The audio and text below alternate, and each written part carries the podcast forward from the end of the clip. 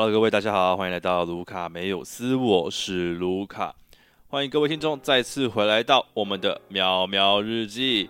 哎，好久不见了，各位听众，我相信各位听众应该是很久很久很久没有听到我们的喵喵日记了，毕竟上个礼拜就应该要出喵喵日记，不过为了给你们更好的内容，所以呢，我就稍微拖了一下，绝对不是拖延症，绝对不是拖延症，好不好？然后再加上呃，之前又是在做 P Lab 东西，然后邀请了很多写手啊，所以必须做一些比较复杂的笔记，所以诶，喵喵日记就必须耽搁一下啦。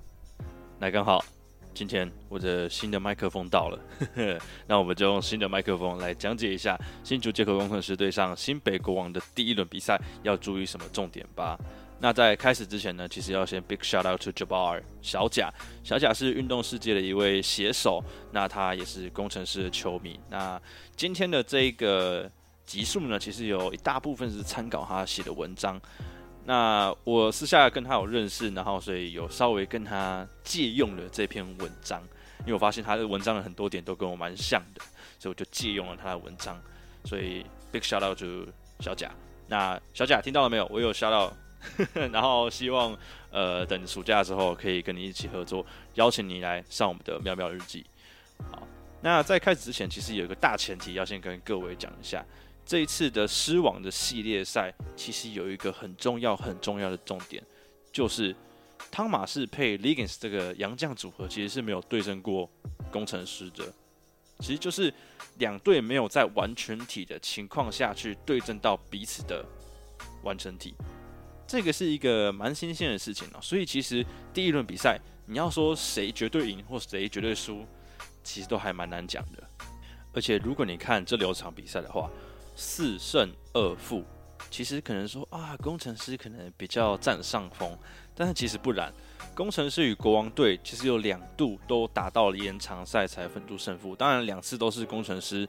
有打出就是比较好的表现，所以才拿下了比赛。所以其实两队的实力是蛮相当的。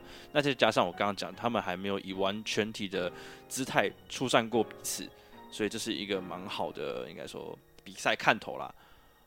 话说，票价好贵哦，票价真的好贵哦。要不是我要考试，要不是诶票价有点贵，哇，我就一定去看了。对。可惜，真的很可惜。很多像小贾或者 CTW 他们都要去看比赛，可是我不能看，我真的是感到非常感伤。我是不太称职啊，不称职的工程师球迷。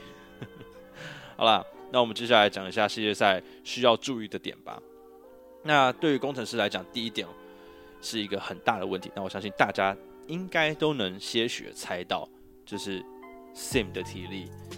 那 Sim 的体力是一个问题，我相信，呃，你知我知，呃，国王之工程师之，大家都知道。那怎么运用 Sim 才会是一个问题点？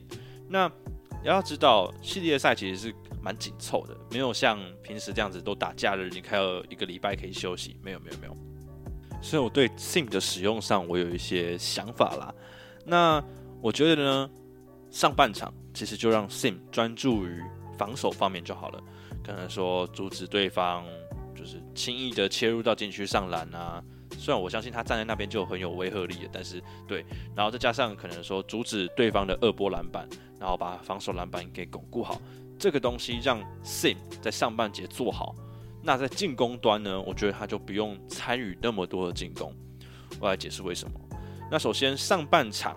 其实工程师通常都是打超好的，就是如果你有在看比赛的话，通常第一波的攻势，工程师都能打出超过十分以上的分差。那这其实是工程师的优点。那我觉得希望，我希望他们能做到，就是这十分的分差不是靠辛巴去争取而来的。如果你的第一回合就让 Sim 打那么多东西，打那么多回合的话，Sim 的体力很快就爆掉了嘛。所以最好的领先方式其实就是让本土去得分。你本土一定要打出来，你本土一定要打，你不管是切入还是三分，你一定要秀出你有威胁性。就像可能说打一个比较呃为人诟病的比方啦，就是加瑞。加瑞其实在上一季就有很常出现不敢切、不敢投的情况出现。那其实他在季后赛需要做出改变，他需要赶，他需要赶投。虽然他有可能不是先发，但是他需要做出这些改变，才能一定的减轻杨将的呃体力问题。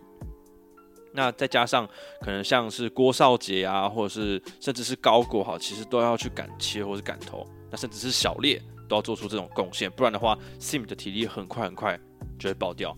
不管是第一场比赛或第二场比赛，所以对，这是第一点。那再来第二点呢，是防守的部分。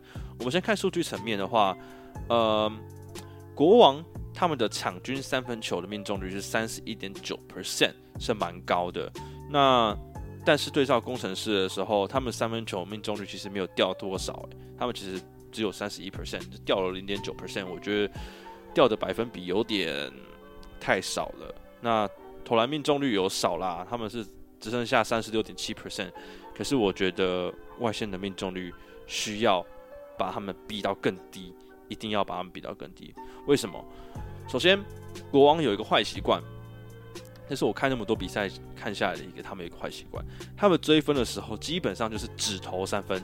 我说的只投三分，是真的没有两分，他们只是投三分，然后是有点着魔式的投三分。然后就是他们会投到进为止，然后开始有一个人进的时候，就会有下一个人进，下一个人进之后就会开始全队就开始进。有时候他们可能靠个三分球就打出一个十七或者是十六的十六比零的比试，这种东西是有可能会发生的。所以其实工程师的本土或者是甚至是像法师这种球员，他们一定要抓着对手不放。你不管工程师你是守一三一或者是二三，基本上他们要考验的就是。你们的拼劲，你能不能用拼劲去呃 cover 掉原本你们的防守劣势，就是 Sim 对位不出来的防守劣势？因为你想想看，像呃梦想家这种锋线球员非常多的球队，他们一对一防守基本基本上就是超强，他们不会让你有太多的三分空档，但是三分就是明显比两分多嘛。工程师锋线球员也没有比梦想家来的充足，所以他们能做什么？他们能做的事就是靠拼劲去扑防对方的三分球。那我们刚刚讲到锋线，其实工程师的锋线其实就算是防守组的，比较偏防守组的，像是加瑞，加瑞他的防守的优秀点就是在于他可以大范围的防守，那内线的高度也够，因为他是他有两百多公分。还是两百公分，忘记了。反正他内线高度也够，那加上顺义，他的外防其实是算不错的，内防可能不够厚，但是也能有一定程度的干扰。那再加上郭少杰，他的外围防守也是相当黏的。那如果我们跳脱锋线的话，讲到控卫，我们还有国豪。那国豪在守一三一的时候，他在那个一的点，其实是可以很有效的阻止对方传球，或者是做一些进攻的动作。其实工程师的防守不会是让我们太担心的点。其实防守的重点就是不要让信耗费太多体力啊！就再怎么说，我们再怎么不喜欢，就是说啊，这是工程师辛巴队，还是什么辛巴工程师队，或者是辛巴法师队，我们再怎么不喜欢这样说，但是不可否认的，辛巴如果没了，工程师根本不可能是例行赛第一名，所以真的是要有效的去控制 Sim 的体力。那就我的理解啦，我希望他上半场。大概我希望啊，希望可能打个十五分钟最多，至多可能一节七分钟或者是一节八分钟是最好的一个现象，因为我真的不希望他在一二节打那么多。那原因是什么？原因其实就是第三节，工程师常常出现第三节或第四节，然后本土大档级或者是打法变成单调的情况出现，所以呢，真的要有效控制 Sim 在一二节的体力。那第三、第四节，如果本土真的打不出来的话，才能把球丢给辛巴去处理，不然的话，真的工程师的季后赛会相当的危险。那再来讲到第三个问题，就是调度问题。那调度问题，其实我相信大家都对鸡汤有一定的呃想法啦。有人说他调度的不好，有些人说他诶，其实辩证变得很好啊，这些都可以。我我觉得没有一个教练是完全好或完全坏的。那我们今天讲到调度问题呢？诶，当然第一点还是辛巴，辛巴下来之后要怎么摆，会是一个很大的重点。那我觉得辛巴下来的话，可以摆上戴豪跟顺义，或者是呃荣誉生跟顺义。呃，为什么会这样讲？其实没什么人啦，其实就是没什么人。因为工程师，我觉得你要说，诶，他们的禁区战力很充足吗？辛巴下来之后带好吗？其实带好的篮板巩固不强诶。那你要说荣誉生吗？荣誉生没有进攻啊，所以基本上你要说，诶，辛巴下来之后还有一个称职的中锋可以顶上来吗？没有。那戴豪跟荣医生其实都比较算是防守组的，戴豪可能进攻还好好好一点点啦，真的是只有一点点而已。那荣医生进攻是基本上是零，他就是旁边玩沙的，我想不出更好的形容词了。对，荣易生基本上是没什么用处，但防守端可以当做肉盾，那也就这样子。所以呢，我觉得如果放带好或荣易生上来的话，基本上速度就是要拉快。那其实冠伦在最近这几场其实有做出一个改变，就是让顺义去扛到四号位。那顺义大家都知道他速度真的很快，那顺义配上带好或者是荣医生的话，他们速度拉得够快的话，其实是能打出一种仙气象的。其实当国王已经熟悉工程师的呃可能阵地战的打法之后，派上肖顺义跟可能五号位摆带好之类的，那你的速度一拉快。变成以前上一季的工程师的那种 transition 超多 transition 的打法的话，其实我觉得是能一定程度给国王重创的。如果教练愿意这样摆的话啦，我觉得是能一定程度给呃国王重创的。在调度问题的第二点，就是我们之前讲过蛮多次的辉哥。那辉哥因为他的三分球，呃，真的是老实说没有到非常准，是投得进，但是。不是那么的准的情况底下，那再加上他在呃对上国王其实没有非常的吃香，因为对面有一个更强的老鬼，所以呢他的低位也没办法非常的吃香的情况底下呢，我的建议就是辉哥不要摆先发，对，这其实就是一个很很现实的东西啊。辉哥摆上先发，基本上速度打不快，阵地战他又不行，所以他能做的就只能带替补。我的想法是这样，他可以带替补，因为他的三分球不够用。那打替补的话，可能还行啊，因为他上场时间不用那么多，上场投个一两颗。那内线的话，他可以教教呃国王的替补，因为国王替补其实还是偏年轻的。那他打国王替补的话，我相信内线应该是可以好好的肆虐于凡。但是如果碰上先发的话，诶，我觉得就不太行。应该不太吃香，所以我觉得辉哥可能上场时间真的不用太多。我也希望教练可以把郭少杰摆上先发，让郭少杰多打一点，因为郭少杰的三分跟防守还有切入是真正能帮助球队的。那稳定度也是啊，老实说稳定度也是啊。一辉的话可能就没有那么的好。以我来讲的话，我觉得郭少杰可能远大于一辉吧。那再来讲到的点，其实就比较没有一个数据层面可以显示的东西了。应应该说也有数据层面可以显示啦，但是我觉得这个东西其实基本上就是看球赛你才能看到，就是敏哥的买饭。呃，真的不得不说，敏哥真的是精神啊。对上呃季后赛经验比较不充足的工程师，其实。敏哥打工程师基本上是打假的啦，那个随便要饭都要得到。那工程师的球员像是嘉瑞或顺义，其实都吃过很多闷亏，所以我觉得工程师在对上回呃敏哥的时候，基本上三分守好，最多贴到中距离进去就算了。我能想到就只有这种解法，因为你总不可能两个人包夹他嘛，因为你就已经打。呃，联防了，那你又包夹，基本上就已经没有人了，你还要你还要联防个什么鬼啊？所以你也不能包夹他，所以能做的事情，我觉得就是三分线防好，然后跟到罚球线，然后不要乱跳，对，不要乱跳，手不要乱搭。我我能想到是这样，因为其实你要想到一个真的能有效限制敏哥的方法，其实真的非常少，顶多都就让他大量烂投外线，可是。你要说他不会进吗？很难诶，他也会进诶。我之前看到好几球，云豪上去已经贴了很紧、很紧、很紧了，然后他还是可以顶着云豪的头进，我还是觉得哦，很夸张。所以我觉得，哎，真的没有办法啦，没有办法。那刚刚讲到经验问题嘛，其实因为我会讲到经验问题，主要是因为 Jabbar 小姐她有写到一个重点是主力球员的经验问题。老实说，经验问题，我觉得只有两个人比较会受影响，那就是田浩跟云浩。那可能嘉瑞也会相较有一点，可是因为嘉瑞有身体优势，我可能就觉得还好，而且他是靠防守起家的。可能会比较没有那么大的影响，反而是云豪跟田浩这种有防守劣势的球员，我会比较担心。那呃，讲到经验问题，其实就有点尴尬了，因为你真的要说真的很有经验的人有谁？就只有戴好或者是辉哥这两位球员是真的很有经验的，除非教练自己下来打啦，不然的话，你真的要说有。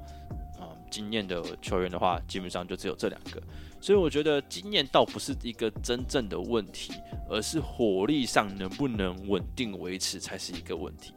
所以这时候呢，我们就跳回到进攻火力的问题。我刚刚我第一点就讲了，Sim 其实在上半节不能有太多参与进攻的时候，所以我觉得先发应该这样摆，一号位当然就是国豪，这应该没有什么好讨论的，因为国豪不管是战术上，他的核心价值，或者是他防守上的价值，基本上就是，呃，吊打吊打队内任何人啊。所以我觉得，当然一号位一定是他。那二号位呢？如果是我的话，应该会摆少杰，因为少杰他其实有一百九，一百九的话身高是够的。那再加上少杰是相对于相对稳定的球员啦，那他的三分跟切入其实都能有效的对球队有一点贡献。那加上他的防守是蛮粘人的。我觉得他真的是可用之兵，所以我也希望教练可以把他摆上先发。那在三号位的话，当然就是我们的暴走兄弟的第二人，就是我们的小烈。那小烈进攻火力上面跟防守上面，其实都是一个比较尴尬点，因为毕竟他是第一年打季后，呃，不是打季后赛，应该说第一年打直篮啦。他说第一年打直篮，所以他的稳定性不够是正常的。那我觉得势必还是要把它摆上先发，因为毕竟它是未来的主要的双核心之一。我觉得我宁愿把它摆上先发，我也不要就是为了求胜，然后就把它压在板凳上面。我觉得还是要把它摆上先发，因为毕竟如果他能打出来的话，绝对绝对是对工程师一项大力多。因为云豪的火力，外围火力应该不用讲，他是能投到外线多一步的距离。那如果他那样能投出来，他就可以拉扯，呃，整个防守的动线。所以我还是希望教练可以把他摆上先发。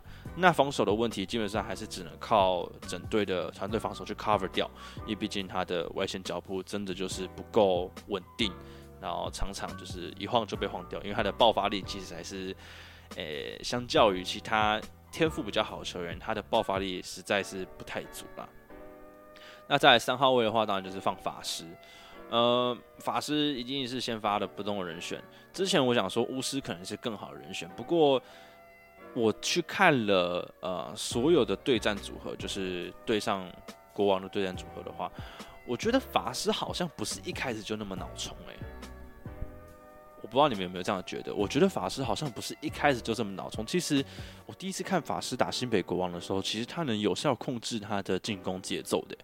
我不知道你们有没有去看他第一场的比赛，不过他真的是能，就是真的有效说，OK，里面太多人，我停下来，慢慢的给给呃空位去掌控节奏，他其实是打得出来的，而且他其实是知道对方跟他有身高差，然后去用磨的让呃可能打错位，在低位打错位，他其实是有这个能力跟这个头脑的，只是他，诶，我。想不到其他的形容词，他太有自信了吧？应该是这样。季中他真的太有自信了，然后导致他自己的手感也整个坏掉了。那最后一场也证明了，的确他真的是有那个手感的。那如果真的教练可以给他一些下达一些很明确的指令的话，我相信他还是能做到的。因为其实你看打最后一场那个，他好像就是打打到哭还是怎么样，然后。说什么啊？那个就是其实法师真的是很能做到我们教练所安排的事情啊，所以我觉得应该是教练的呃对他的使用说明有点怪怪，就是他太让他做自己了。我觉得还是要有明确的指令啊，然后让他受控一点。那如果他受控的话，我觉得他真的还是比五十好上可能一倍，我也不敢说好几倍，但是可能好上一些，因为。毕竟法师是能切入的，那他切入是更有破坏力的，所以我觉得如果能受控的话，还是放法师跟辛巴的组合会是更好的。那我们今天的话题就讨论到这边告一个段落啦。那在这边也很谢谢小巴小贾所提供的文章，让我们有很多可以讨论的话题跟有些有趣的看法。那今天我在这边啊，跨下海口，跨下海口。我觉得工程师应该是三比二晋级冠军赛，没有意外的话。如果如果 Sim 的伤势，就是因为有人传言他有伤势嘛，但是如果 Sim 没有伤势，然后也能有效控制的话，我觉得是能三比二国王的。虽然我看大部分人好像都觉得工程师没戏，但是我觉得 不好说，不好说。